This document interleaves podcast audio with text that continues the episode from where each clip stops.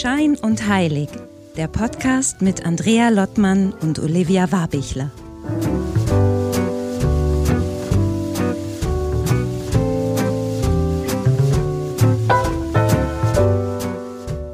Hallo Olivia, hallo Wien.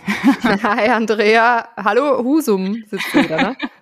Wie geht's dir so? Ich habe ja von dir gehört so in den letzten Tagen, dass so rückläufiger Merkur an dir schüttelt irgendwie. Ja, ja, doch. Also. Ich habe auch gerade ja schon zu dir gesagt kurz, wir müssen da unbedingt mal Expertinnen dazu einladen, weil also ich spüre den dieses Mal extrem. Ich hoffe, dass das äh, mit Ende der Woche ist es ja eigentlich vorbei, ne? Also wenn die, wenn die Aufzeichnung rauskommt, dann haben wir es überstanden. Ist alles durch, ne? Wenn es ausgestrahlt ja. wird. Ich muss sagen, für mich, ich habe sonst auch öfter damit zu tun, ähm, zumindest, dass so technische Sachen nicht funktionieren. Und ich muss gar nicht mal danach im Kalender irgendwie gucken, ist es, also, oder mir vorab schauen, wo, wo Merkur jetzt rückläufig ist. Ich merke es anhand von geballter Technik-Problematik. Äh, das kriege ich. Mm. Und ich kann nur sagen, diesmal war es der unproblematischste rückläufige Merkur, den ich bisher hatte. Es lag auch daran, dass ich im Urlaub war und eigentlich recht entspannt bin. Und, ja, da äh, hast, hast du einiges richtig gemacht. Ich glaube, ich muss meine Urlaube danach anpassen, mhm. weil bei mir war es auch echt so, ich merke das ja auch immer mehr. Ähm, ich weiß dann schon, dass ich ja gerne in den Rückzug gehen möchte. Also ich spüre einfach, dass alles in mir sagt, ich muss mich abgrenzen, ich muss ein bisschen mehr in mich selber reingehen und wieder bei mir ankommen und zu Hause sein und so. Und diesmal war ich halt wegen Arbeit sozusagen dazu gezwungen, so im Außen zu sein. Und das war ganz, also ja, das war eine große Herausforderung. Aber jetzt hast du gerade mit deinem Mehr in dich gehen irgendwie schon eine perfekte Überleitung eigentlich. Genau. Heute gerne. mit unserem ganz, ganz tollen Gast, auf dem wir uns beide, glaube ich, und ich glaube es, und dann weiß ich sehr, sehr freuen. Es geht nämlich um jemanden, der für mich, vielleicht darf ich bei mir einmal anfangen, den ich, glaube ich, das erste Mal so über Medien wahrgenommen habe, 90er Jahre, Anfang der 90er, vielleicht war es auch Ende der 80er Jahre, ähm, und sie ist für mich heute eigentlich eine Pionierin, wenn wir über das Thema Spiritualität sprechen. Wenn wir uns angucken, unsere Instagram-Bubble, wie es ja so schön heißt, da sind irgendwie alle wahnsinnig spirituell. Und jeder hat irgendwie ein Coaching-Programm oder ist selbsternannter Guru oder ich weiß nicht, bietet welche wahnsinnigen fancy Techniken an mit, äh, ich weiß nicht, tolle Programme und irgendwas. Und äh, heute unser Gast macht es für mich seit vielen, vielen Jahren sehr, sehr authentisch. Ich habe, ähm, jetzt darf ich es einmal vorstellen, Sabrina Fox. Und ich habe Sabrina, wie gesagt, in den 90er Jahren besonders wahrgenommen, ähm, als jemand, die halt aus dem äh, TV-Bereich kam damals oder kommt auch und die sich sehr, sehr früh zu dem Thema Spiritualität bekannt hat. Zumindest also heute ist es en vogue. Damals war es überhaupt noch nicht en vogue. Darüber werden wir Outing quasi. Genau, Outing. äh, dann habe ich sie ein bisschen aus den Augen verloren. Liegt aber daran, dass so, man ist dann irgendwie anders unterwegs, man macht selber seine Erfahrungen. Und jetzt vor ein paar, ich weiß nicht, vor einem halben Jahr ploppt es komplett wieder auf und dann über einen Podcast, den sie macht, den ich ganz toll finde und ähm, also über Bücher, was ich, oder was ich jetzt auch gelesen habe über sie oder Bücher von ihr gelesen habe, richtig klasse, dass, dass ich dachte, wir sind hier angetreten mit diesem Podcast und wir wollen Spiritualität und Magie salonfähig machen und gesellschaftsfähig machen. Und ich meine, da kommen wir eigentlich an Sabrina Fox nicht vorbei. Also jemand, der das seit so, so vielen Jahren macht. Deswegen ähm, herzlich willkommen, Sabrina. Wir freuen uns wirklich sehr, dass du heute Zeit hast. Ähm, herzlich willkommen. In, du bist in Süddeutschland, ne? Ich bin in der Nähe von München, ja. Zwischen München und Wasserburg. Mhm. Danke für die ganz liebevolle Einladung und auch, ich liebe ja euren Titel, also Schein und Heilig. Ich meine, warum bin ich da nicht drauf gekommen? ja deiner, großartig. Deiner ist ja auch so ähnlich, ne? Sinn und äh, Sein. Sinn und Sein. Eurer ist schon sehr viel witziger. Meiner ist ja, ist ja also so tief, so relativ humorlos. aber ich hoffe nicht, dass der Podcast das ist, aber euer Titel ist natürlich äh, also ja, aber ich grandios. Glaube, du brauchtest diesen fancy Titel nicht, Sabrina, weil irgendwie da, da spricht dein Name und dein, dein Werdegang irgendwie für sich. Wir mussten erstmal mit einem coolen Titel kommen. Deswegen ist das, glaube ich, schon richtig verteilt bei uns. Zwei coole Frauen hinterm coolen Titel, was man nur, ja. Thema, genau, dein Podcast. Darüber bin ich ja auch zuletzt dann aufmerksam geworden. Der ist, ähm, finde ich, auch so richtig schön. Der führt so einmal die Woche ein in das Thema Spiritualität oder du nimmst die Leute damit. Es kommt sehr authentisch rüber. Es ist so sehr aus dem Alltag. Und das ist irgendwie das, ähm, wenn ich jetzt mal so versuchen würde, wie kommst du rüber mit dem spirituellen Thema? Es ist einfach sehr anfassbar. Es ist sehr nahbar. Es ist sehr lebensecht das ist natürlich jetzt so, wie bist du an diese wirkliche ähm, authentische Spiritualität oder auf dieses, oder wie bist du da hingekommen, dass du es so authentisch verkörperst, dieses Thema Spiritualität? Du hast ja, du hast es ja nicht immer gemacht. Also du kommst ja aus dem Fernsehen, haben wir eben gelernt. Ähm, vielleicht kannst du noch mal kurz sagen, wie dein Werdegang da war. Das ist lustig, dass du das sagst, weil ich habe nämlich, wenn ich ab und zu, es gibt ja einiges an YouTube-Videos über Laufe dieser Zeit und auch so ab und zu schicken mir Leute so alte Fernsehsendungen von mir, wo ich Gast war zum Thema Spiritualität. Und äh, natürlich, Andrea, hast du recht, das war damals nicht irgendwie salonfähig, sondern das war ein Jetzt spinnt sie, also kurz, kurz umrissen. Sie war zu lange in der kalifornischen Sonne gesessen. Ähm, und da merkte ich schon auch, dass, dass dieses authentische Sein, ich kann manchmal diese Videos gar nicht anschauen, ich muss abschalten. Hm. Warum? Weil ich schon damals noch, A, hatte ich so ein Sendungsbewusstsein. Ich rette euch alle und, und bitte, wenn ihr nicht gerettet werden wollt, ist mir doch egal. Das war schon sehr mühsam. Und wir haben ja ich bin natürlich jetzt auch 64, sprich, da kommt ein gewisses Alter dazu, wo man auch so ein bisschen, wenn man Spiritualität ernst nimmt, Sachen abschleift. Weil wenn man das Ego dann nach 30 Jahren Meditation noch nicht abgeschliffen hat, dann hat man einiges falsch gemacht. Also da gehört schon viel dazu, das nicht abzuschleifen, sagen wir mal so. Es ist eigentlich fast nicht möglich, weil du natürlich immer dich wieder anschaust und denkst dir, okay, wo glaube ich, ich bin besser, wo glaube ich, ich weiß mehr, wo glaube ich, ich habe recht. Also das sind ja alles Dinge, die man sich abgewöhnt. Und das ist ein Training. Mhm. Und das ist halt nicht so einfach. Das dauert mhm. eben steigen wir da nochmal ein, dieses, das dauert. Also wir haben gesagt, du hattest eine erste, deine erste Karrierestation war halt das TV quasi, TV-Studio. Aber vor welchem Hintergrund, wie bist du geboren, in welcher Familie bist du groß geworden, wie war so deine, wie ist deine Jugend verlaufen? Ich komme aus einem Alkoholiker-Elternhaus. Also mein Vater war Alkoholiker und das ist bei den Kindern, die aus solchem Elternhaus kommen, eigentlich immer dasselbe. Sie versuchen, ihr Elternhaus zu beruhigen, können es natürlich nicht. Ich habe mir das angeschaut und dachte, das muss irgendwie besser gehen, hatte aber keine Ahnung wie. Und ich wusste nur, ich musste raus. Und mein Vater hat mich glücklicherweise herausgeschmissen mit 17 und stand ich mit fünf Mark und einer Plastiktüte auf der Straße. Aber das war trotzdem ein ja, so ein Glücksmoment, wo ich wusste, ich muss nicht mehr zurück. Das mhm. ist wirklich so ein richtig doll gewesen. Und, ähm, und dann habe ich begonnen als Anfangssekretärin, dann habe ich in meinem Leben, ich habe immer Sachen gesehen, die andere Leute getan haben, die mich inspiriert haben, wo ich mir gedacht habe, okay, das ist auch machbar für mich. Mhm. Ich war nicht besonders gut in der Schule, ich habe kein Abitur, ich habe nicht studiert, ich musste ja dann sofort arbeiten. Und natürlich kommt dann so darunter noch dieses Gefühl, ich kann nicht genug, ich weiß nicht genug, ich bin nicht genug. Und das habe ich mir, ich habe mein ganzes Leben lang gelernt und lerne weiter. Ich lerne gerade E-Bass spielen. Wow. Also ich finde es enorm wichtig, das Gehirn zu trainieren und Sachen, die einen interessieren, zu machen. Und dann habe ich, dann war ich Anfangssekretärin, dann war ich Sachbearbeiterin, dann war ich Redaktionsassistentin, dann war ich Fotoredakteurin und dann war ich als Gast in der Fernsehsendung und wurde dann quasi gecastet als Moderatorin und war dann lange Moderatorin. Man wird Moderatorin, weil man geliebt werden will. Mhm. und man geht in die Öffentlichkeit, weil man geliebt werden will.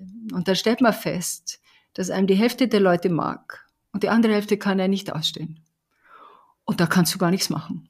Mhm. Und wie ich verstanden habe, und da war ich schon, glaube ich, Mitte 30, da habe ich mit 30 dann angefangen, mich dem spirituellen Weg mehr zu öffnen. Und mit Mitte 30 habe ich verstanden, ob ein Menschen mögen oder nicht, ist nicht beeinflussbar. Und wie ich das dann kapiert habe, das hat dann noch ein bisschen länger gedauert, habe ich gemerkt, dann kann ich auch so sein, wie ich bin. Mhm. Dann, dann braucht es diese ganze Verstellung nicht. Ich war ja auch früher, ich weiß nicht, ob ihr das kennt, äh, in Beziehungen, welche Art von Frau hättest du denn gerne? da kannst du an meinen Klamotten sehen, welchen Typen ich gedatet habe.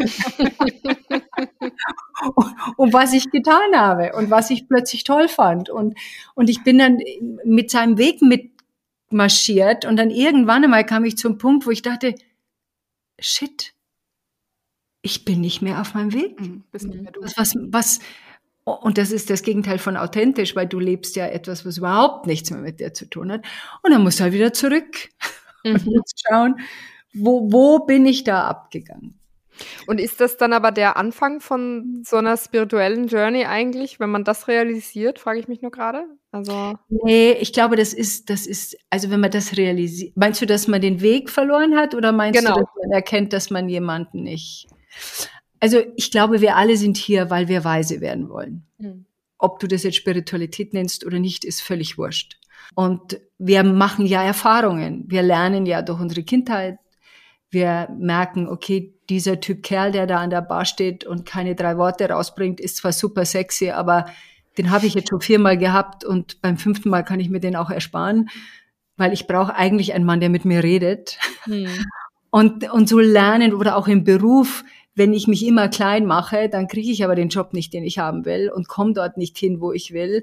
Und wenn alle um mich herum mehr Geld verdienen, ich aber nicht, dann muss ich vielleicht auch mal nach mehr Geld fragen. Mhm. Also das sind diese Schritte oder unsere, in, in unserer Partnerschaft auch sagen, hey, weiß nicht, ob du schon mal was von Vorspiel gehört hast, aber das ist sehr praktisch und ohne das geht das bei mir nicht. Also da sind viele Dinge in der Intimität, die damit zu tun haben, dass wir was lernen. Und Spiritualität bedeutet einfach nur, dass ich erkenne, dass ich eine Seele bin mit einem Menschen dran mhm. und nicht umgekehrt. Mhm.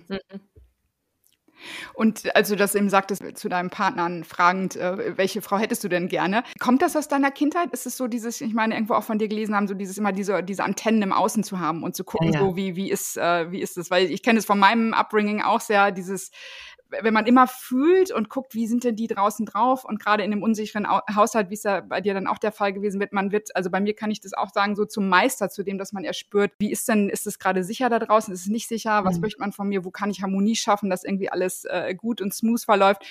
Und dann ganz spät auch wirklich irgendwie so mit Anfang 30, Mitte 30, wo ich immer dachte, ich habe mich schon mit allen Themen auch spirituell beschäftigt, erstmal zum Kern gekommen bin und dachte, nee, ich habe diesen diese Verbindung verloren. Was ist denn mit mir, ne? Und dass ich äh, nicht gucke, was will die Außenwelt, sondern das. Und da fängt irgendwie dieses Thema spirituell ja wirklich an, dass ich im Innen bin. Ne? Das ist, glaube ich, das, ja. was du auch gerade mit der Seele sagtest. Ich, äh, ich bin Seele und ich, ich habe eine Seele. Ne? Mhm. Ja. Und ich glaube natürlich schon, aus, aus Kindern, die und das ist ja auch ein Seelenweg, das ist ja kein Versehen. Ich bin ja nicht, obwohl ich lange gedacht habe, A, komme ich aus einem anderen Planeten und B, klingelt es irgendwann mal an der Tür, meine richtigen Eltern stehen da und sagen, Die da bist du, ja. Damit habe ich mich lange beschäftigt, das war eine super Idee, hat leider nicht geklappt. Und bis ich dann verstanden habe, okay, ich auf meinem Seelenweg wollte dahin, um bestimmte Dinge zu erfahren und zu begreifen. Und später stellte sich auch heraus, wie hätte ich Leute auf ihrem Weg unterstützen können, wenn ich eine Kindheit mit dem Ponyhof, auf dem Ponyhof gehabt hätte? Ich hätte ja überhaupt nicht verstanden, von was reden die Leute.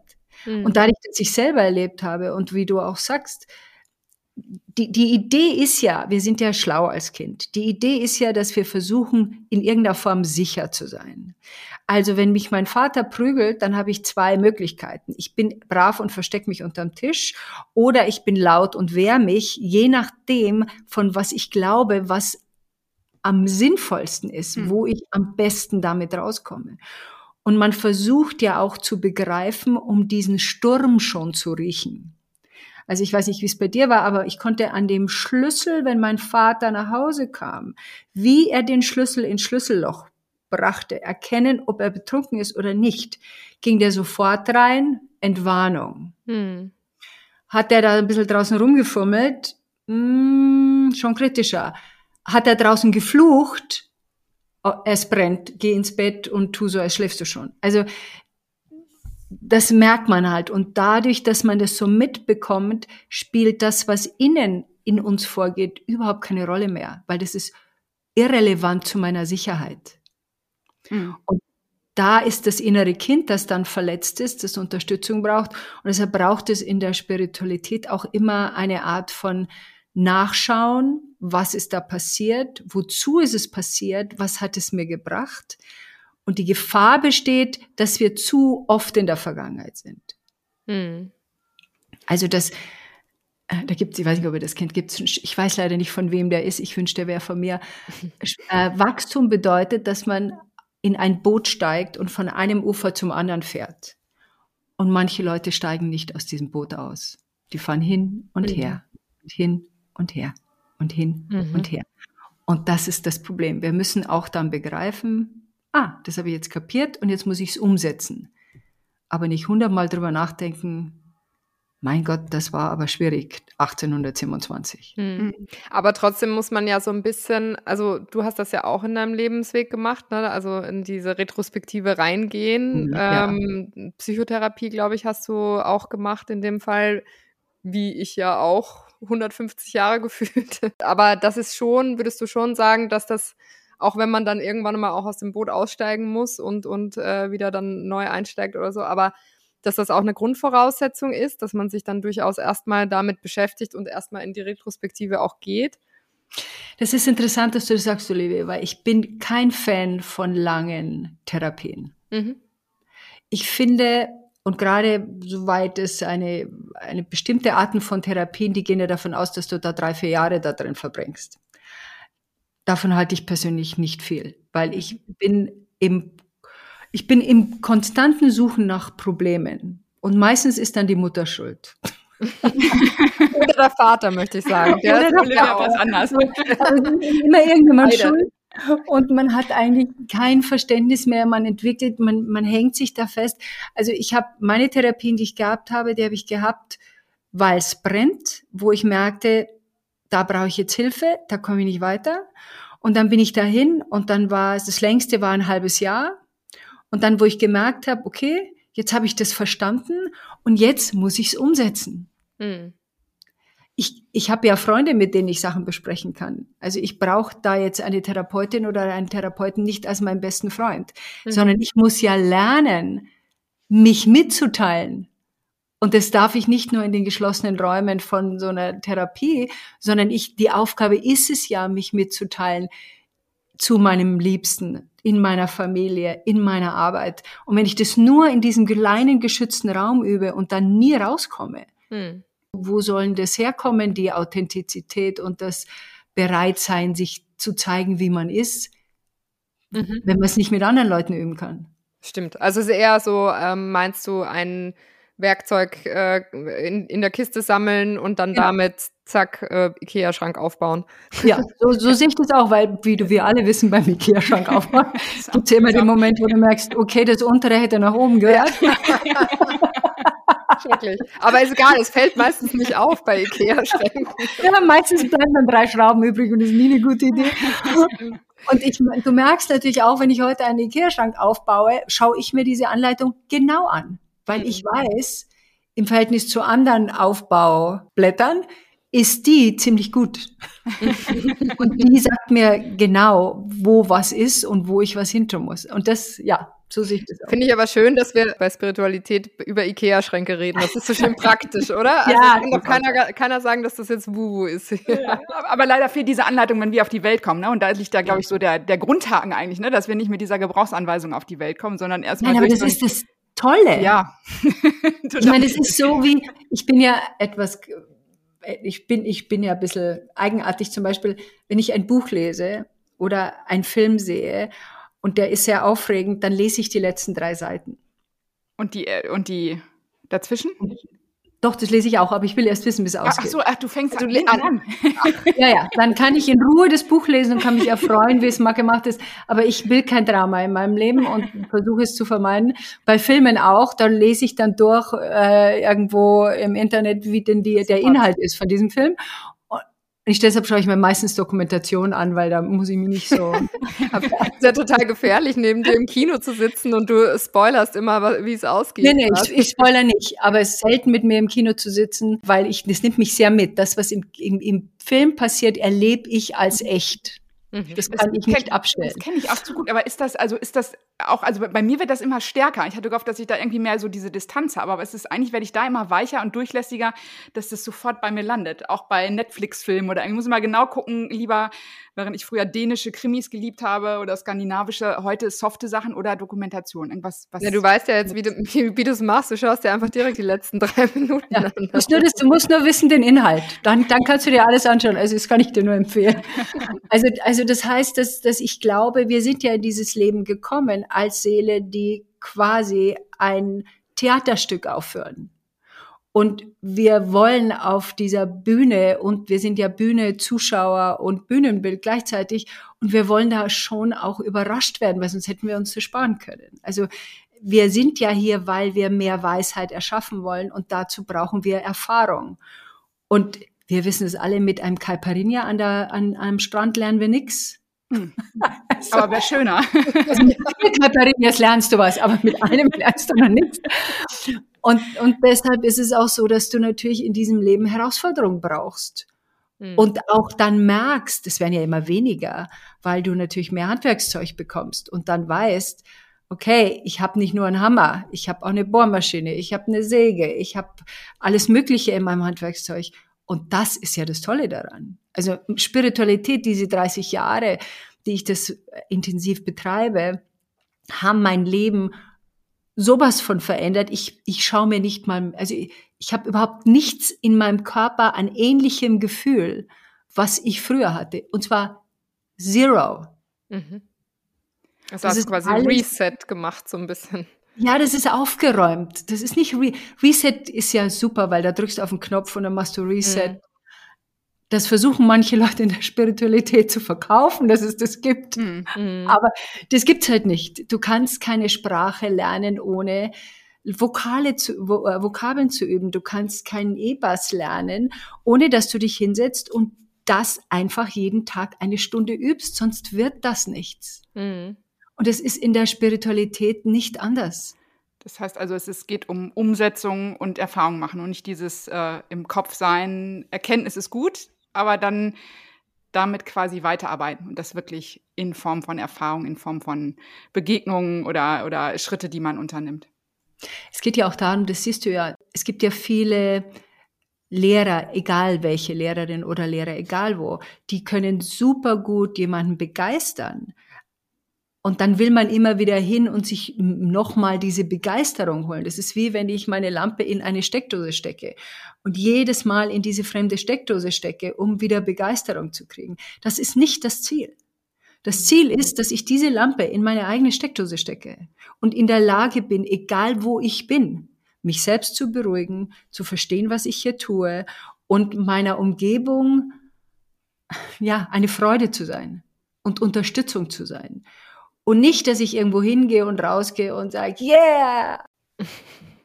Ich weiß gar nicht, wie ich das jetzt ausdrücken mhm. soll. Ihr wisst, was ich meine. Ja, ja, es das, wird anders verkauft da draußen. Mhm. Das, das, so, so funktioniert das nicht. Ich kann mir Inspiration holen. Klar, hole ich mir auch.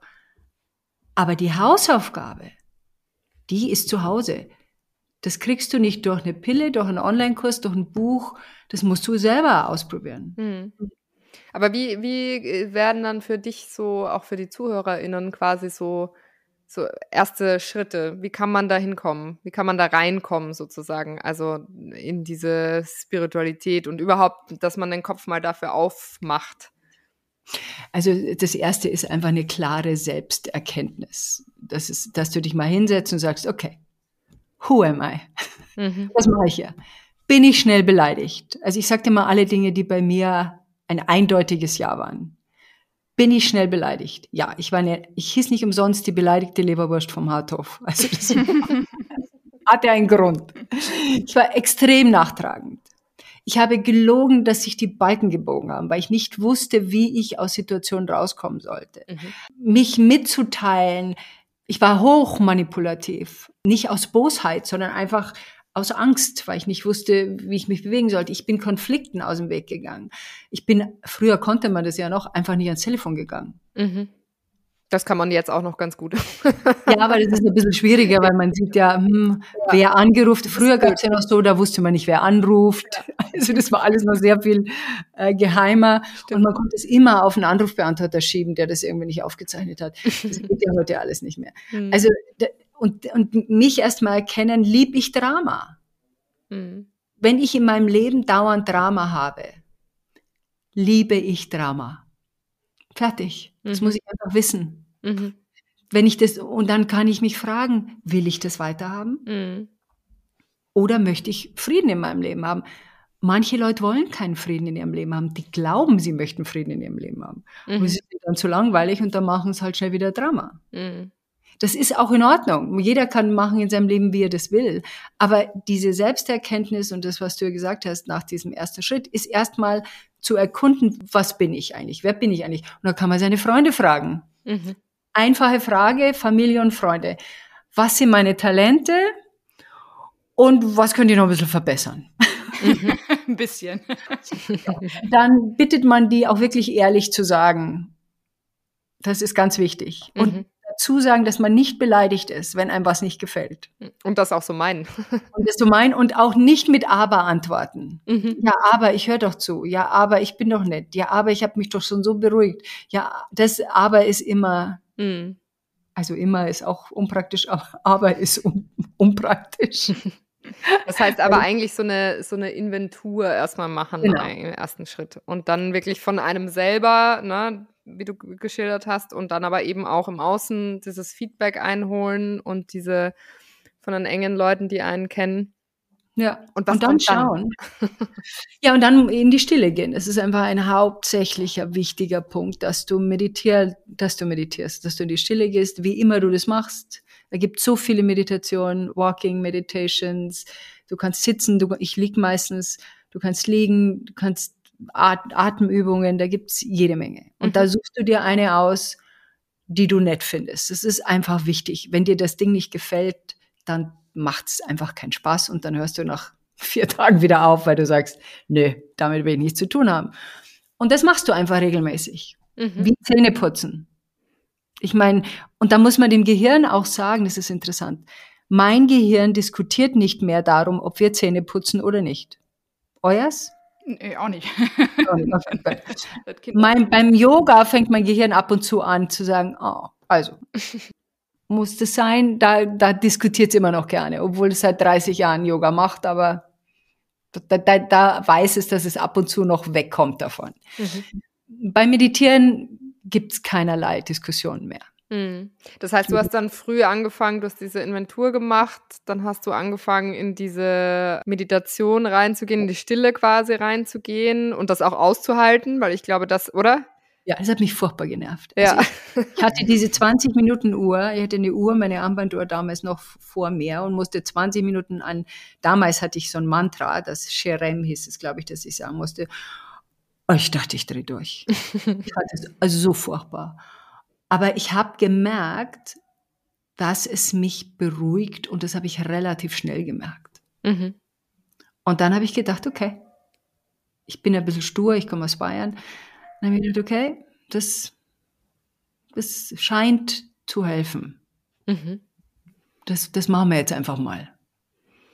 Und dann im nächsten Schritt also wenn, wenn du sagst, du hast das, wie viele Jahre kann man sich jetzt vorstellen bei dir von dem Zeitstrahl her? Oder wie geht das ineinander über? Oder also was kommt dann sozusagen als nächstes in der Spur? Und wie lange müsste ich jetzt zum Beispiel, was müsste ich, ist ja dein Weg, aber wenn ich mir jetzt vorstelle, ich, ich will das immer gerne so praktisch versuchen zu, zu ergreifen, muss ich wahrscheinlich ja schon mal ein paar Monate mit Zeit nehmen, überhaupt in diese Meditation reinzukommen. Und davor. Nö. Nö, Nö das musst du nicht. In Meditation kommen wir gleich rein. Ich ah, mein, ja, okay. Dann machst du ein paar Atemübungen. Die Frage ist, was Leute von Meditation, über Meditation verstehen. Das ist mhm. ein Hauptpunkt.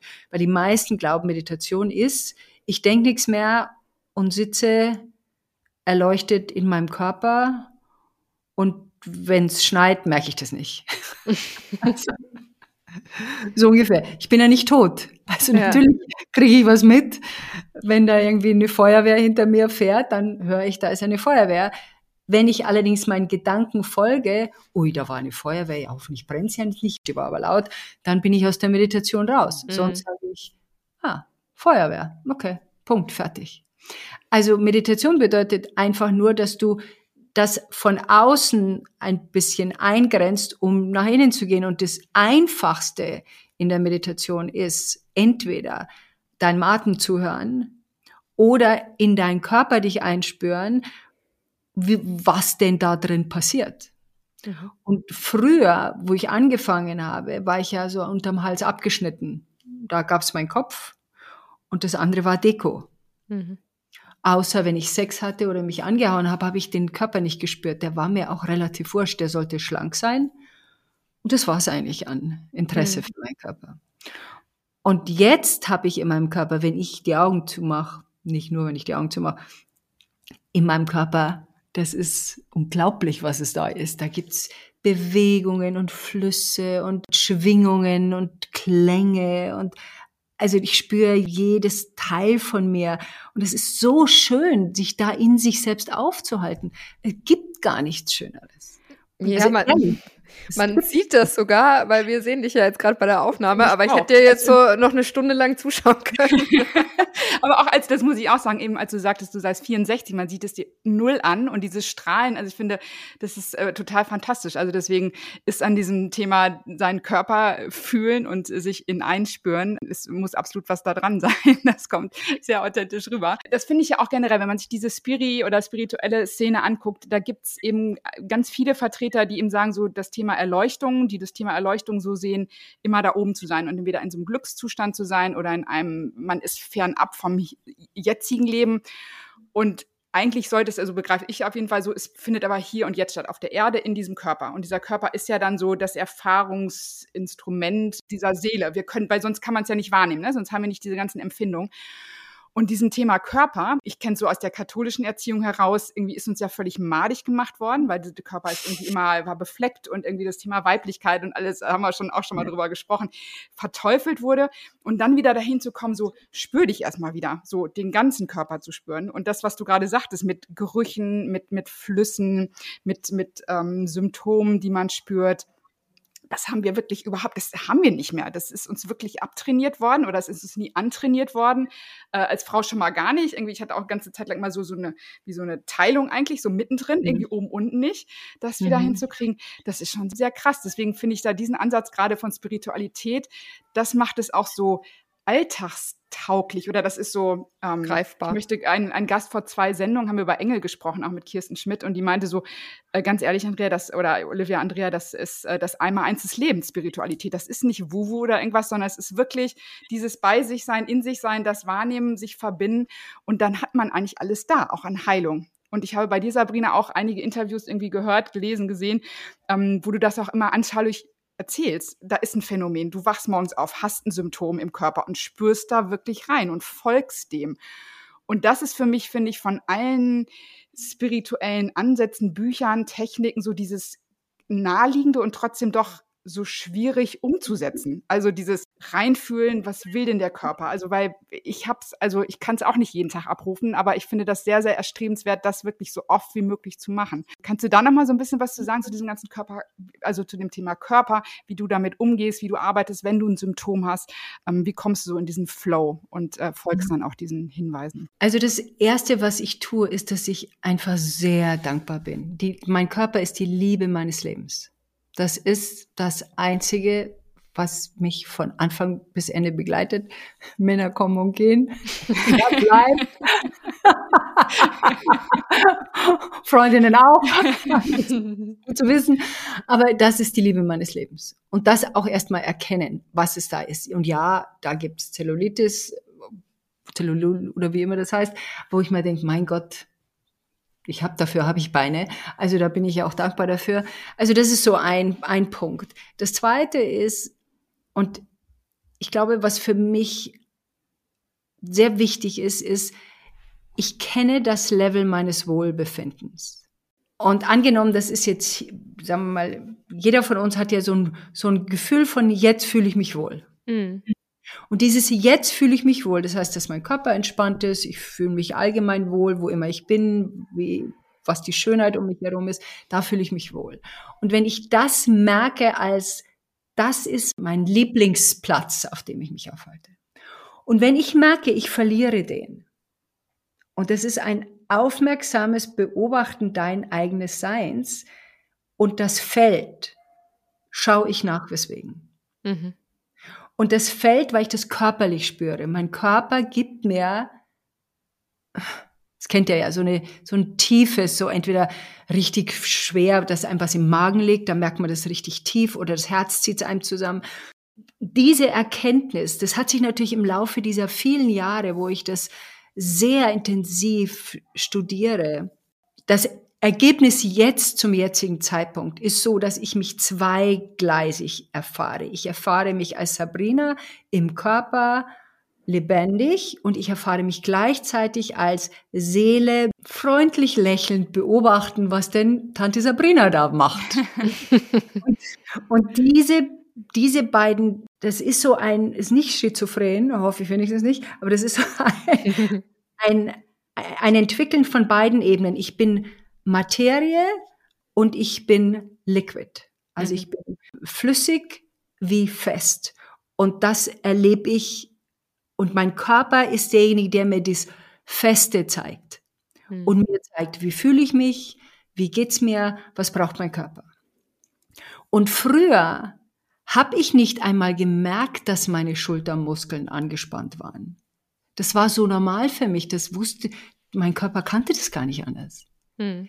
Erst wo ich dann merkte, ich bin dafür verantwortlich, ich habe ja echt gedacht, Massagetherapeuten sind dafür verantwortlich. mein Rücken wieder gut wird.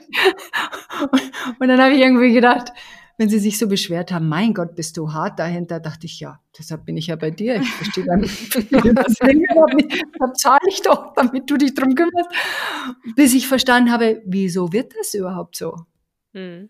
Was ziehe ich denn da konstant zusammen? Was trage ich denn da konstant? Wieso weiß ich gar nicht mehr, wie Entspannung geht?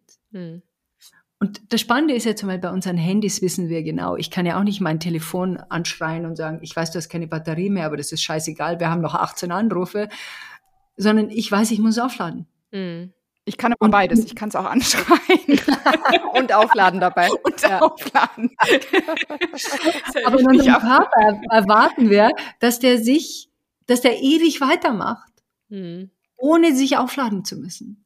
Mhm. Und das geht natürlich nicht.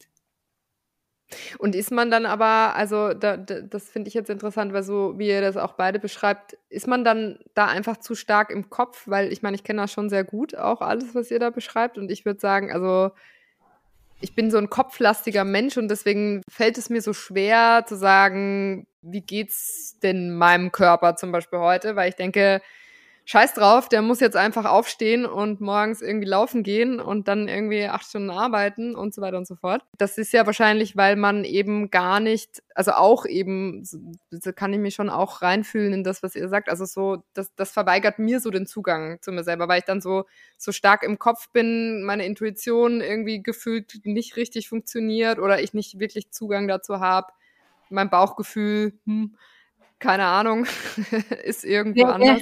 Wer ist der Chef in deinem Sein, Olivia? Mein Kopf. Okay, gut. Willst du, dass dein Kopf Nein. der Chef in deinem Sein Also das ist einfach eine Frage. Das Gehirn hat eine einzige Aufgabe, unseren Körper am Leben zu halten. Mm. Das ist die einzige Aufgabe. Mm. Alles andere hat dann, damit hat er nichts zu tun. Mm. Das sprich, äh, das Gehirn ist wie ein Word-Programm am Computer. Das kann mir kein, keine Bilder Sachen machen. Das macht mir auch keine Musik. Das macht mir nur Word.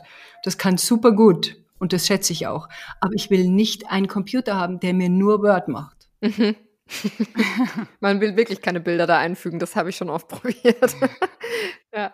Meine Reihenfolge war Kopf, hm. lang, lang gar nichts. Nochmal wirklich lange, lange gar nichts.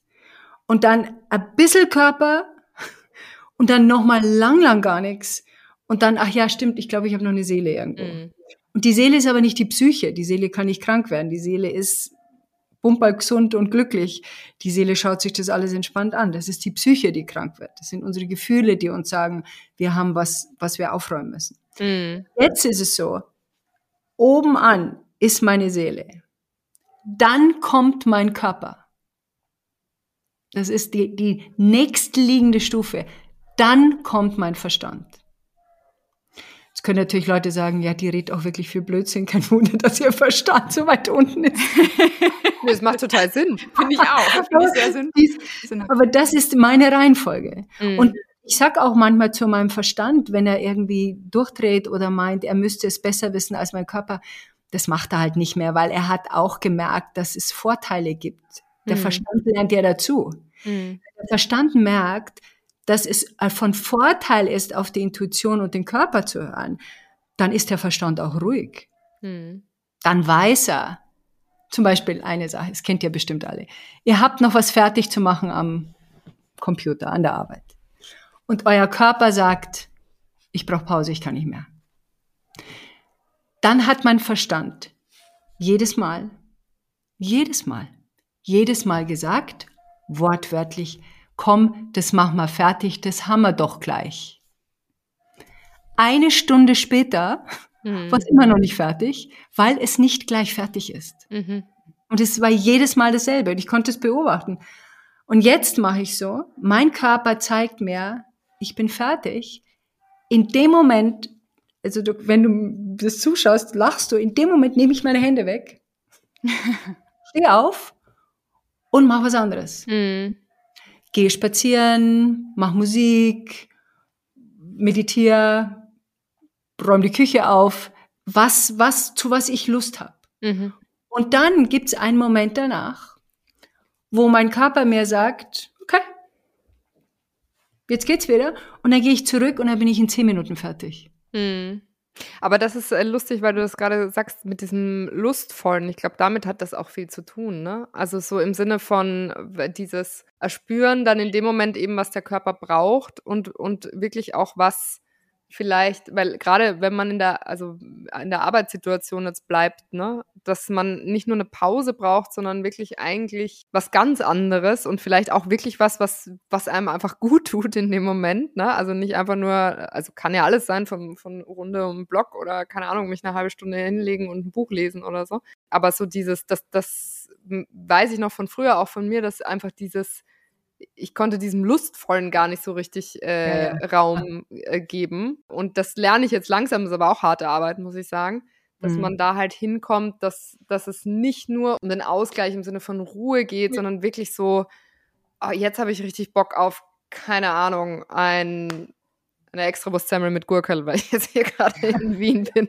Aber ne, äh, irgendwie so mehr, mehr wieder auf dieses auch irgendwie, für mich ist das auch intuitiv. Also ich lese auch gerade so ein Buch, Andrea, dir habe ich es auch schon erzählt, die, die Wolfsfrau, glaube ich, heißt es auf Deutsch, ne? Dieses Wild Women Running. Running ja, genau. Ja. Mhm. Und die schreibt ja auch ganz äh, viel von innen heraus, was eigentlich da ist, ne? Und, und sich mit dem zu connecten. Und eigentlich muss ich sagen, das, was du beschreibst, so diesen, wie du es auch so schön gerade, wie gesagt, schade, dass man das nicht aufgezeichnet hat, aber du hast das so schön dargestellt auf der, in der Kamera. Diese Verbindung wieder zu schaffen irgendwie zu allem, ne? Und das ist für mich echt so eigentlich das absolute Ziel. Ich wüsste gar nicht, warum man irgendein anderes Ziel im Leben haben sollte.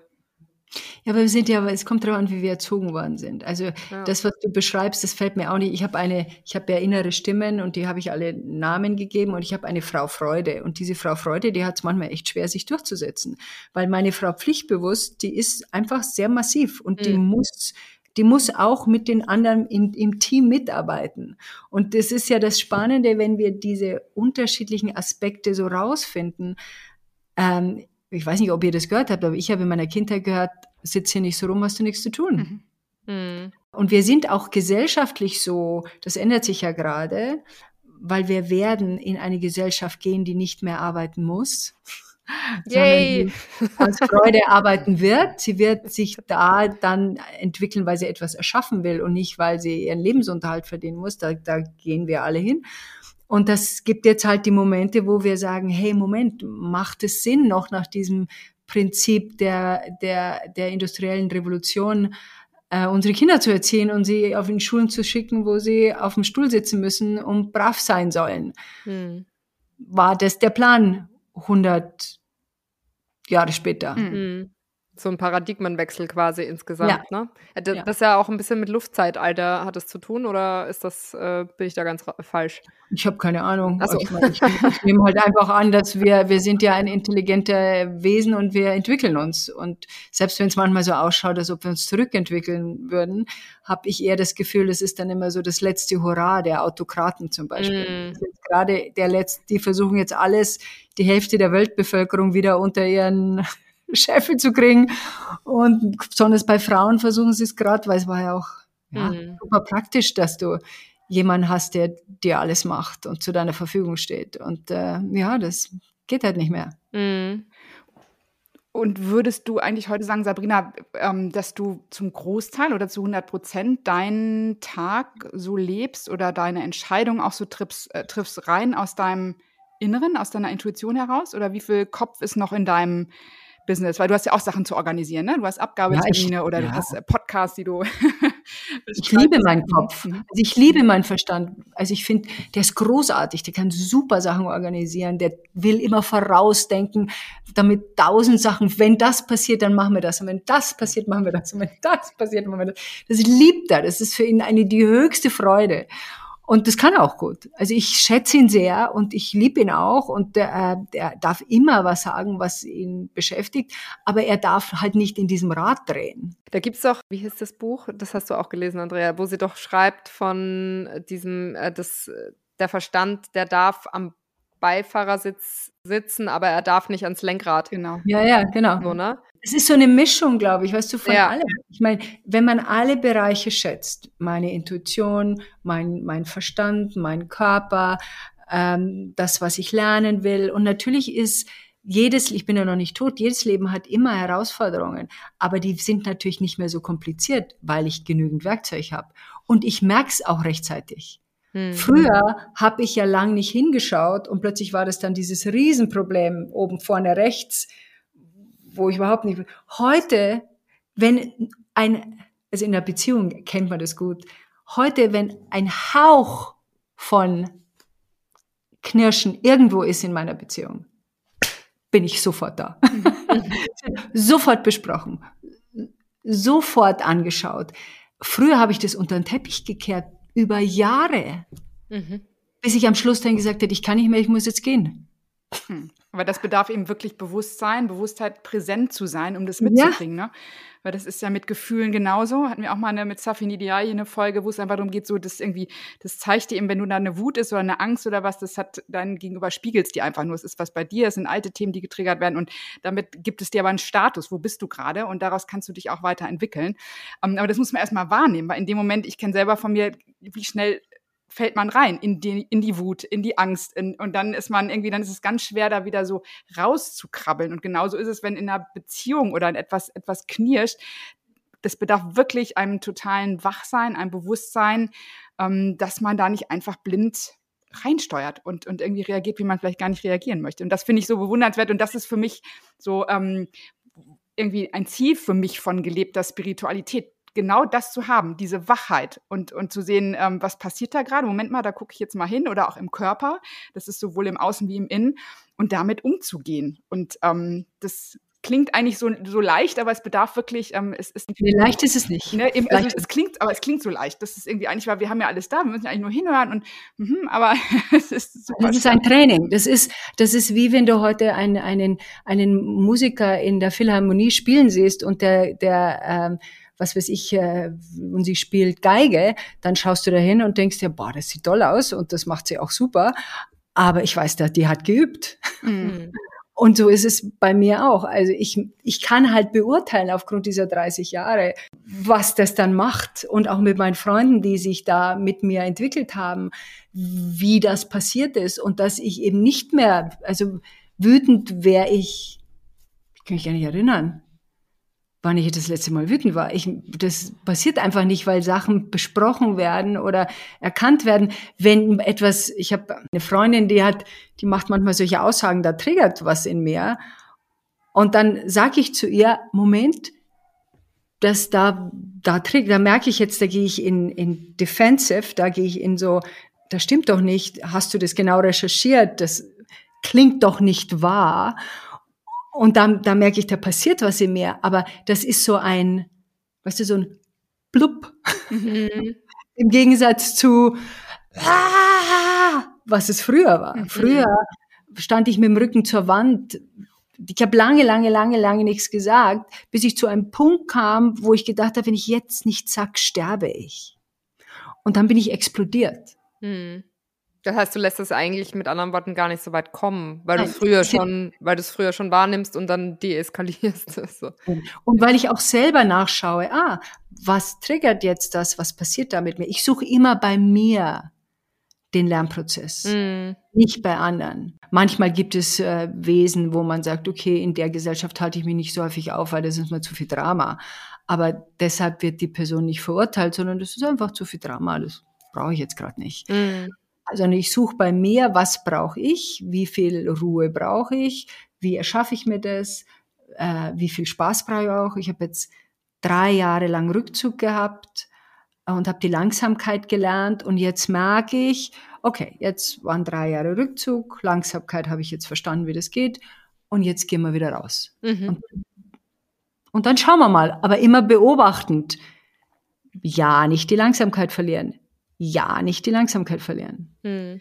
Und das Stichwort rausgehen ist nochmal ein ganz gutes, weil ich hatte es anfangs angesprochen, diese spirituelle Szene, da gibt es mittlerweile wahnsinnig viele, die da unterwegs sind und ähm, irgendwie geben Programme, fünf Wochen Programme oder irgendwie BAM, manchmal auch drei Monatsprogramme, 10.000 Euro, also horrendes Geld und versprechen dann irgendwie große Geschichten. Und ich finde, wenn ich so, ähm, wenn man dich so erlebt oder wenn man recherchiert über dich, du hast nicht diesen Eindruck, als wenn du da so eine Community um dich herum scharst oder irgendwie so einen Guru-Status, den du eigentlich ganz easy haben könntest, weil du eben vor Jahren angefangen bist und wirklich Pionierin warst.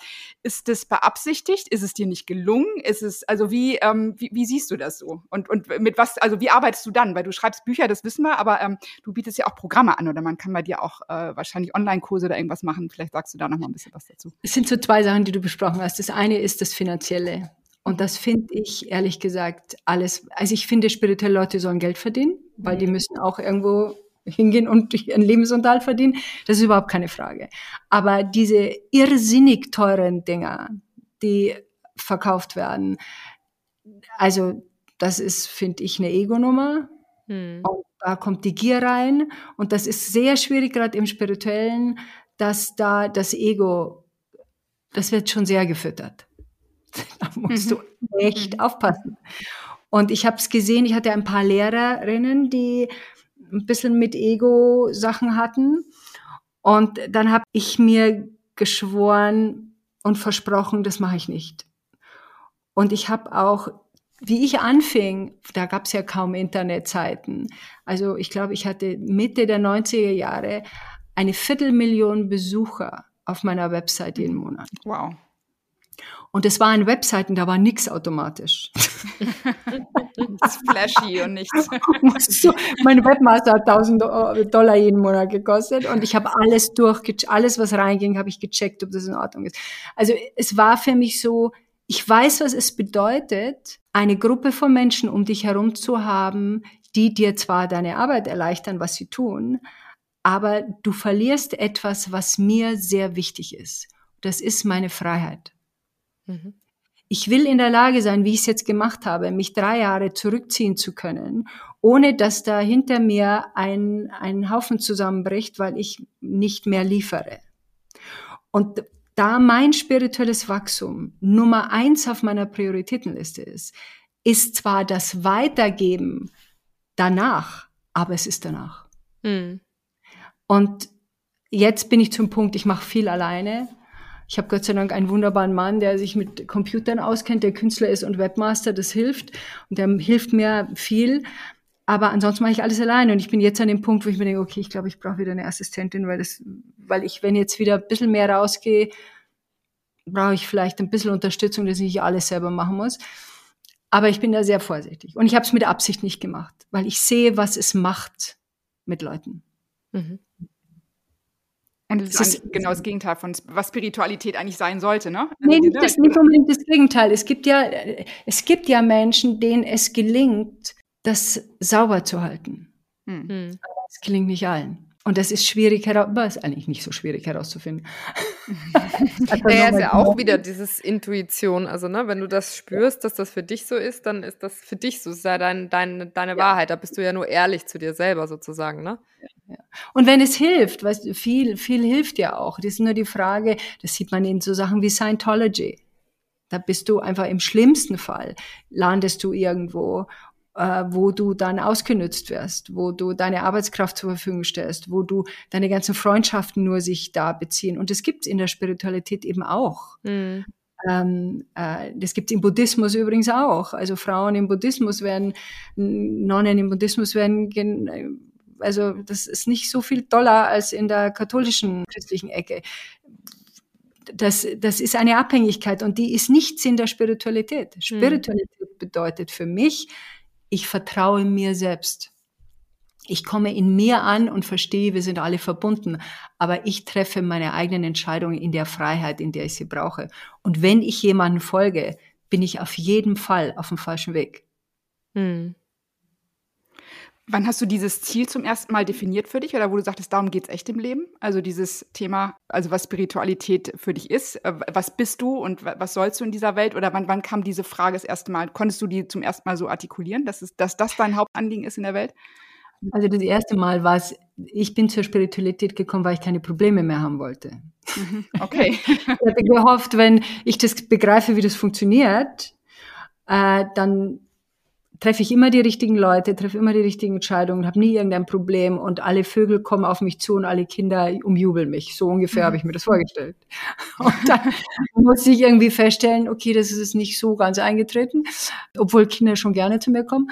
Ich habe dann gemerkt, dass es einen irrsinnigen tollen Lernprozess gibt. Du lernst ja so viel, du erfährst ja so viel in der Spiritualität und das ist so spannend, dich selber kennenzulernen. Und dann, wenn du das implementieren kannst und einbringst in dein Leben, merkst du, dass dein Leben so viel besser wird. Ich meine, es ist ja kein Vergleich zu vorher.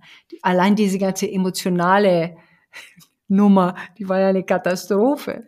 Ich meine, das ist einfach alles in einem schönen, angenehmen Schwingen. Und dann beginnt der Punkt, dann willst du die Welt retten, das kommt schon vorher. Und dann kommt dann denkst du, du bist gescheit und weißt alles, das kommt auch vorher. Und dann kommt irgendwann mal der Punkt, wo du merkst, naja, so viel weiß ich dann doch nicht. Und dann kommt der Punkt, wo du denkst, okay, jeder macht seine eigenen Erfahrungen. Und dann kommt der Punkt, wo du, glaube ich, zu dem, zu dem kommst, dass du verstehst, jede und jeder von uns versucht das Beste, was er kann und was sie kann. Und das verdient meinen größten Respekt. Und jeder hat das Werkzeug, was er hat. Und ich habe meine Wünsche alle erfüllt. Das war auch ein bisschen irritierend, weil ich habe einfach keine Wünsche mehr. Und da weiß man nicht so mehr genau, was man jetzt macht. Billigregale aufbauen. ja, also, es ist echt, es klingt also wirklich sehr eigenartig, aber wenn du dein Haus aufgeräumt hast, also das Haus meine ich in deinem Leben aufgeräumt hast und die Dinge, die, die du machen willst, auch machst und Sachen, die du lernen wirst, auch lernst, dann, dann ist nicht mehr sowas wie, ich wünsche mir Frieden in meinem Leben oder ich hätte eine angenehme Partnerschaft oder ich wünsche mir ein gutes Verhältnis zu meinen Kindern. Das ist dann halt alles aufgeräumt. Mhm. Und dann stehst du so ein bisschen dumm rum und denkst dir, okay, bin ich jetzt fertig mit dem Leben? Was mache ich jetzt? Und jetzt bin ich auch immer noch so in einer Phase, was, was mache ich jetzt? Es ist noch nicht ganz klar, was da jetzt passiert. Weiß aber, dass ein Aspekt davon ist, eben anderen zu helfen, ihre Wünsche zu erfüllen. Aber eben nicht für 10.000 Euro den Kurs, mhm. sondern meine kosten, glaube ich, 40 oder 35 oder sowas. Ach super, dann kann, kann ich mir den auch leisten. Weil es mir nicht darum geht. Und wenn man sich den nicht leisten kann, kann man auch schreiben und sagen, hey, ich kann mir den Kurs nicht leisten, kann ich bitte den umsonst haben? Ja, dann kriegst du ihn umsonst. Das geht ja darum, dass, dass ich allerdings, und das ist was die meisten Leute, und das stimmt auch, wenn man was bezahlt hat, dann hat es einen größeren Wert. Mhm. Ja, klar. Und dann macht man dann auch was dafür. Das ist ja so dieser Hintergrund, dieser Gedankengang mm. dahinter. Mm. Aber Mai, mm. ist auch die Frage, wie viel das jetzt sein muss. Ich würde gerne nochmal darauf zurückkommen, auf die letzten, oder wenn du jetzt zurückschaust auf die letzten 30 Jahre, also diesen Weg, den du, den du gegangen bist in diesem spirituellen, auf diesem spirituellen Pfad. Was waren da, äh, was würdest du heute sagen, äh, die größte Challenge oder Challenges, dieses, weil wenn ich jetzt nochmal erinnere an, unseren, an unser Motto des Podcasts, es salonfähig zu machen und du warst eben sehr, sehr früh dran. Kamen die sehr früh, die Challenges, als dann sagten, da spricht jemand, du sprichst mit Engeln oder äh, du bist jetzt Gaga oder äh, wir wissen auch von dir, du läufst eben viel barfuß, bist du vor ein paar Jahren angefangen, wo dich Leute dann komisch angucken, vielleicht, wieso läuft die denn barfuß, ne, um diesen Erdkontakt zu haben und spricht dann irgendwie auch in diesen ganzen Körperbezug rein, ähm, über das, was wir eben gesprochen haben. Und es macht Spaß. Ja, ich liebe es auch. Ich mache es also 30 Minuten am Tag, kriege ich es hin hier im Garten, noch nicht äh, ganz, aber diese 30 30 Minuten und das ist, bewirkt Wunder. Also ich finde es auch so, es kommt wirklich an dem Körper. Aber nochmal, was waren die Challenges? Kannst du es heute sagen, 30 Jahre zurückblickend ungefähr? Ja, die Challenges waren natürlich ganz am Anfang, weil ich war einfach verrückt. Für die Leute. Ich, mein, für, ich war für die Bildzeitung mhm. auch Schlagzeile. Also ich meine, ich war ja bekannt als Fernsehmoderatorin und dann plötzlich machst du eine 180-Grad-Wendung in eine spirituelle Richtung. Dann war ich damals sehr wohlhabend verheiratet in Amerika und, und hatte viel, der war in der Filmindustrie und dann plötzlich spricht sie mit Engeln und, und hat eine heilige Pfeife und hat ein Lagerfeuer im Garten und ein Tipi. Also das war damals natürlich noch Meditation, das war, mei, da spinnt halt eine. Ich wusste aber, und das ist, glaube ich, wir unterschätzen manchmal, mit was wir auch kommen an, an Wissen schon. Ich wusste, dass das mein Weg ist. Und die Lächerlichkeit, die ich, vor der ich früher so viel Angst hatte, weil im Fernsehen wirst du ja auch oft äh, also lächerlich gemacht oder Leute schreiben was über dich, was, was mich furchtbar getroffen hat. Ich bin dann irgendwie zwei Wochen nicht mehr aus dem Haus, wenn ich eine schlechte Kritik bekommen habe. Und in diesem Fall wusste ich aber, das ist es wert. Hm das ist es wert. Und ich habe, und es war es wert. Und es war nicht so schmerzhaft, komischerweise, weil ich wusste tief in mir drin, das ist mein Weg. Und das war mein Mann, mein damaliger Mann, der heute zu mir sagt, wir sind ja immer noch gut befreundet, der heute zu mir sagt, guck mal Sabrina, das hast du schon vor 30 Jahren gesagt. Und, der hat sich über mich lächerlich gemacht. Mhm. Der hat gesagt, meine Frau spinnt. Der hat abwertende, alles, was ich getan habe, war gegen seinen Willen. Ich musste in dieser Ehe konstant gegen ihn arbeiten. Weil immer, wenn ich etwas getan habe, war da Gegenwind. Mhm. Also war sehr mühsam, auch innerhalb einer Beziehung, wo ich dann auch gemerkt habe, ich kann nicht mehr und dann wurde die Beziehung auch beendet. Das war, glaube ich, die schwierigste Zeit. Mhm. Der Anfang. Und dieses Thema Männer, ähm, das würde ich gerne so gegen Ende auch nochmal mit aufnehmen. Ich erlebe es nämlich auch viel, wenn ich mich mit Frauen unterhalte, die so auf diesen, sich auf diesen spirituellen Weg geben oder man trifft sie auf Seminaren oder auf Events und heißt immer so, oh, ich fühle mich ja total gut damit, aber mein Mann, der dreht mit den Augen und irgendwie der kann damit nichts anfangen. Gibt es, hast du da einen Tipp? Also dieses sind, klar, wenn es gar nicht geht und die sagen, du hast wirklich einen an der Pfanne und äh, das ist irgendwie Quatsch, dann, dann glaube ich, dann geht's nicht gut, dann ist es absehbar. Aber also aus meiner eigenen Erfahrung weiß ich, als ich mich auf diesen Weg gemacht habe und auch mit Produkten nach draußen gegangen und das irgendwie, wo ich Maria Magdalena und ich war völlig begeistert und sprach darüber. Und mein Mann hat am Anfang auch mit den Augen gerollt. Das hat sich aber gegeben, weil ich merke so, da war eine Substanz da und man muss irgendwie, man kann sie auch an die Hand nehmen und neugierig machen und mit, also irgendwie dieses Thema, alles ist Energie. Also es gibt Möglichkeiten, es zu übersetzen ich kann nicht immer volle Kanne kommen, aber ich merke so in den letzten Jahren, es sich wirklich entwickelt, Sternchen kann ich dahinter machen. Es läuft, also es läuft ganz gut. Aber es ist natürlich, es ist immer noch ein Weg, aber es bleibt zumindest diese Auseinandersetzung ist da und dieses Interesse ist da. Und das ist schon eine gute Voraussetzung. Aber was würdest du Frauen raten, wenn die sagen, oh ja, mein Mann, der kann damit wenig anfangen oder schwierig mit ihm darüber zu reden? Ich kann ja gar nichts raten. Ich kann nur meine Erfahrung da reingeben. Ich dachte früher, wenn ein Mann das nicht versteht oder nicht sein eigenes spirituelles Sein hat, es muss nicht meins sein, seins hat, dann geht das schon irgendwie. In meinem Fall ging das nicht. Hm. Weil ich an ihm hingebastelt habe. Mhm. Ich habe gedacht, ich habe es nicht gescheit erklärt, ich muss nur anders erklären. Und du hast auch so schön gesagt, ich nehme ihn an der Hand. Mhm. Ich will keinen Mann, den ich an die Hand mhm. nehmen muss, ehrlich gesagt. Mhm. Wenn du wenn du mit einer Spiritualität, das ist was anderes und das verstehe ich auch, wenn man erst, und es gibt zwei verschiedene Punkte, wenn ich, wenn ich, wie du sagst, innerhalb deiner Beziehung erst das entwickle, dann ist es etwas, etwas anderes, weil du innerhalb deiner Beziehung in eine Richtung gehst und der Mann erstmal sich wundert oder der Partner oder die Partnerin, wo ist meine Frau geblieben, mhm. die ich kannte. Und die Angst vor einer Veränderung, die eindeutig stattfinden wird, mhm. weil wenn die Frau spirituell an ihr spirituelles Erwachen geht, bleibt kein Stein auf dem anderen. äh, dann hat er Schiss mit Recht, weil er weiß, jetzt passiert was. Jetzt ist die Frage, und da haben wir Frauen diese Tendenz, dass wir glauben, wir müssen die Männer erziehen. Ich bin ganz anderer Meinung. Ich finde, Männer müssen Männer erziehen. Mhm. Es hat auch damit zu tun, wie andere Männer müssen, Männer müssen anderen Männern sagen, die sich Frauen gegenüber schlecht behandeln, hör auf damit. Mhm, das stimmt. Wir haben lang genug drüber geredet. Die hören nicht auf uns. Also ich übertreibe mhm. jetzt manchmal. Mhm. Aber Männer selbst müssen ihre Männer mhm. zurückrufen. Mhm. Und nicht, das ist nicht meine Aufgabe. Mhm. Und das ist das eine und da kann man miteinander wachsen, aber der Mann braucht seine eigene, sein eigenes spirituelles Sein, wenn er Interesse hat. Hat er Interesse, findet er das spannend, ist die Wahrscheinlichkeit, dass das gut gehen kann, noch relativ hoch. Erduldet er das nur, rollt er mit den Augen, wird wahrscheinlich etwas passieren. Die Frau findet das nicht mehr besonders spannend. Mhm. Also gar nicht, dass er sich löst, sondern sie löst sich dann.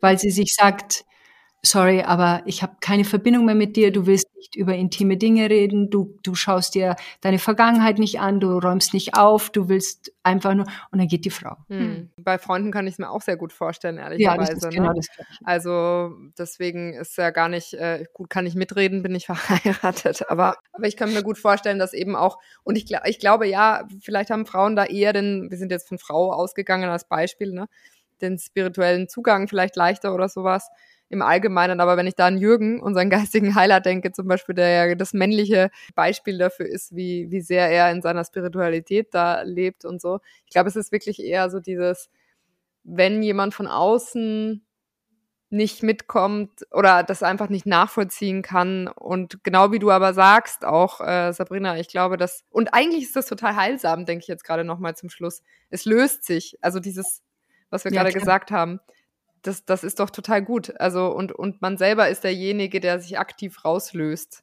Und mhm. das, glaube ich, ist schön.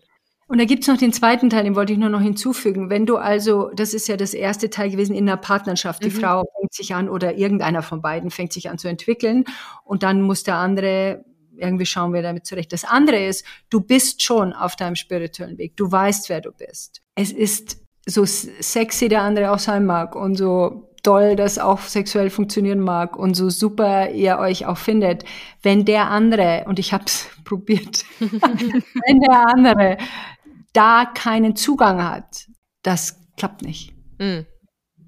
Weil du, und zwar, es klappt nicht, nicht deswegen, weil der andere da nicht etwas nachvollziehen kann. Es ist nicht mal so sehr der Punkt, sondern dass er selbst nicht das Interesse des Wachseins hat. Und du brauchst der, der muss sich nicht spirituell nennen. Der muss nur oder sie muss nur Interesse am Wachsein haben, mhm. am aufmerksamen Beobachten. Und ich merke bei der jüngeren Generation, da, die kommen schon ganz anders rein. Die sind schon wacher, auch die Männer. Das ist überhaupt äh, kein Vergleich zu dem, was wir noch hatten. Dem mhm. musstest mhm. du mal erklären, was ein Bügeleisen ist. Also das sind einfach noch, noch ganz andere, die erklären schon, die, die fühlen schon, die sind ganz viel weiter in ihrem emotionalen Sein als das, was was wir noch hatten in unserer Altersgruppe. Gibt bräuchte, Ausnahmen. Bräuchte man eigentlich auf Tinder noch so eine Kategorie, dass man da leichter, ja, stimmt, genau. leichter Interessierst du dich für dein Wachsein? Ich weiß nicht, ob Tinder vielleicht das der richtige Platz wäre dafür. Mach eine eigene Plattform, kein Problem. Wachsein, dann steht da drunter, wieso, ich nehme noch Ecstasy, ich kann 16 Stunden am Tag. Alles kein Problem. Sabrina, du hast eben gesagt, oh, ich weiß noch gar nicht genau, in welche Richtung geht's oder was ist jetzt so der nächste richtige Step, aber vielleicht ist sowas, ne? Partnervermittlung oder äh, nee, so, vielleicht. Äh, Nee, das garantiert nicht. Aber trotzdem das Stichwort nochmal rausgehen, weil du hast gesagt, du jetzt gerade drei, drei ähm, Jahre Rückzug und jetzt nach draußen gehen. Gibt es konkrete Projekte oder etwas, womit du jetzt auch gerade rausgehst? Oder ist es gerade, äh, sagst du dir gerade so, jetzt öffnest du dich wieder und jetzt darf diese Phase kommen? Gibt es da schon was, was du erzählen kannst? Ja, ich habe jetzt gerade das Buch fast fertig geschrieben von dem, von dem übers Sterben, über den langsamen Abschied meiner Mutter, wo es natürlich auch allgemein um Sterben geht, weil ich finde, Sterben ist ein so spannendes. Also ich meine, ich kann euch nur raten, kümmert euch um den Sterbeprozess, der ist hochspannend, macht richtig, richtig äh, Interesse und ist wirklich toll, ist wie eine andere Geburt. Und das andere, da wäre ich super froh, wenn mir da was kommen würde und irgendwann kommt ja auch was. Aber jetzt im Moment ist es noch offen. Ich will eigentlich nicht immer das Gleiche machen, was ich vorher gemacht habe. Also ich mache noch mal einen Online Online zum Thema Werkzeug, also einfach Werkzeuge. Mhm ein Werkzeug nach dem anderen. Das ist der Hammer, das ist die Bohrmaschine, das ist das Ding. Und manchmal sagen, okay, here, here you go. Wenn du was davon haben willst, nimmst dir und wenn du nichts davon haben willst, dann leg's wieder hin. Also das. Aber ansonsten, Musik mache ich viel, also E-Bass lerne ich, macht sehr viel Spaß. Ja. Ciao. Schön.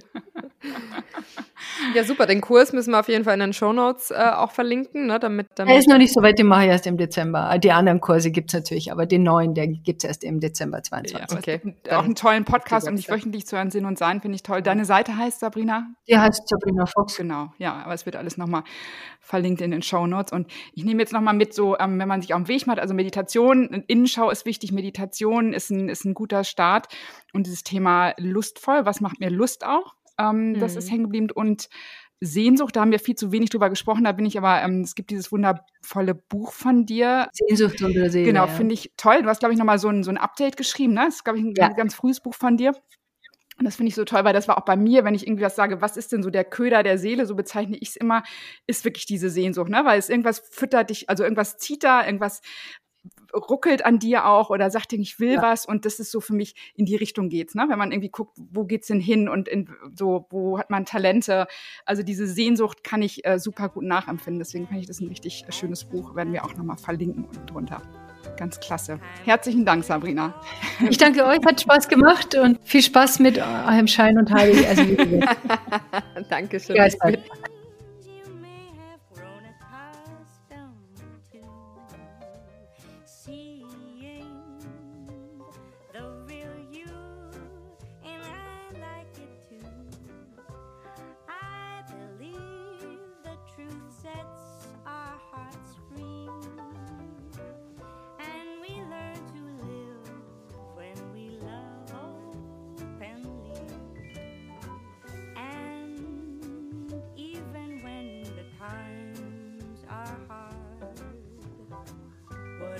Das war Schein und Heilig, der Podcast mit Andrea Lottmann und Olivia Wabichler. Remember, you can only do right by me.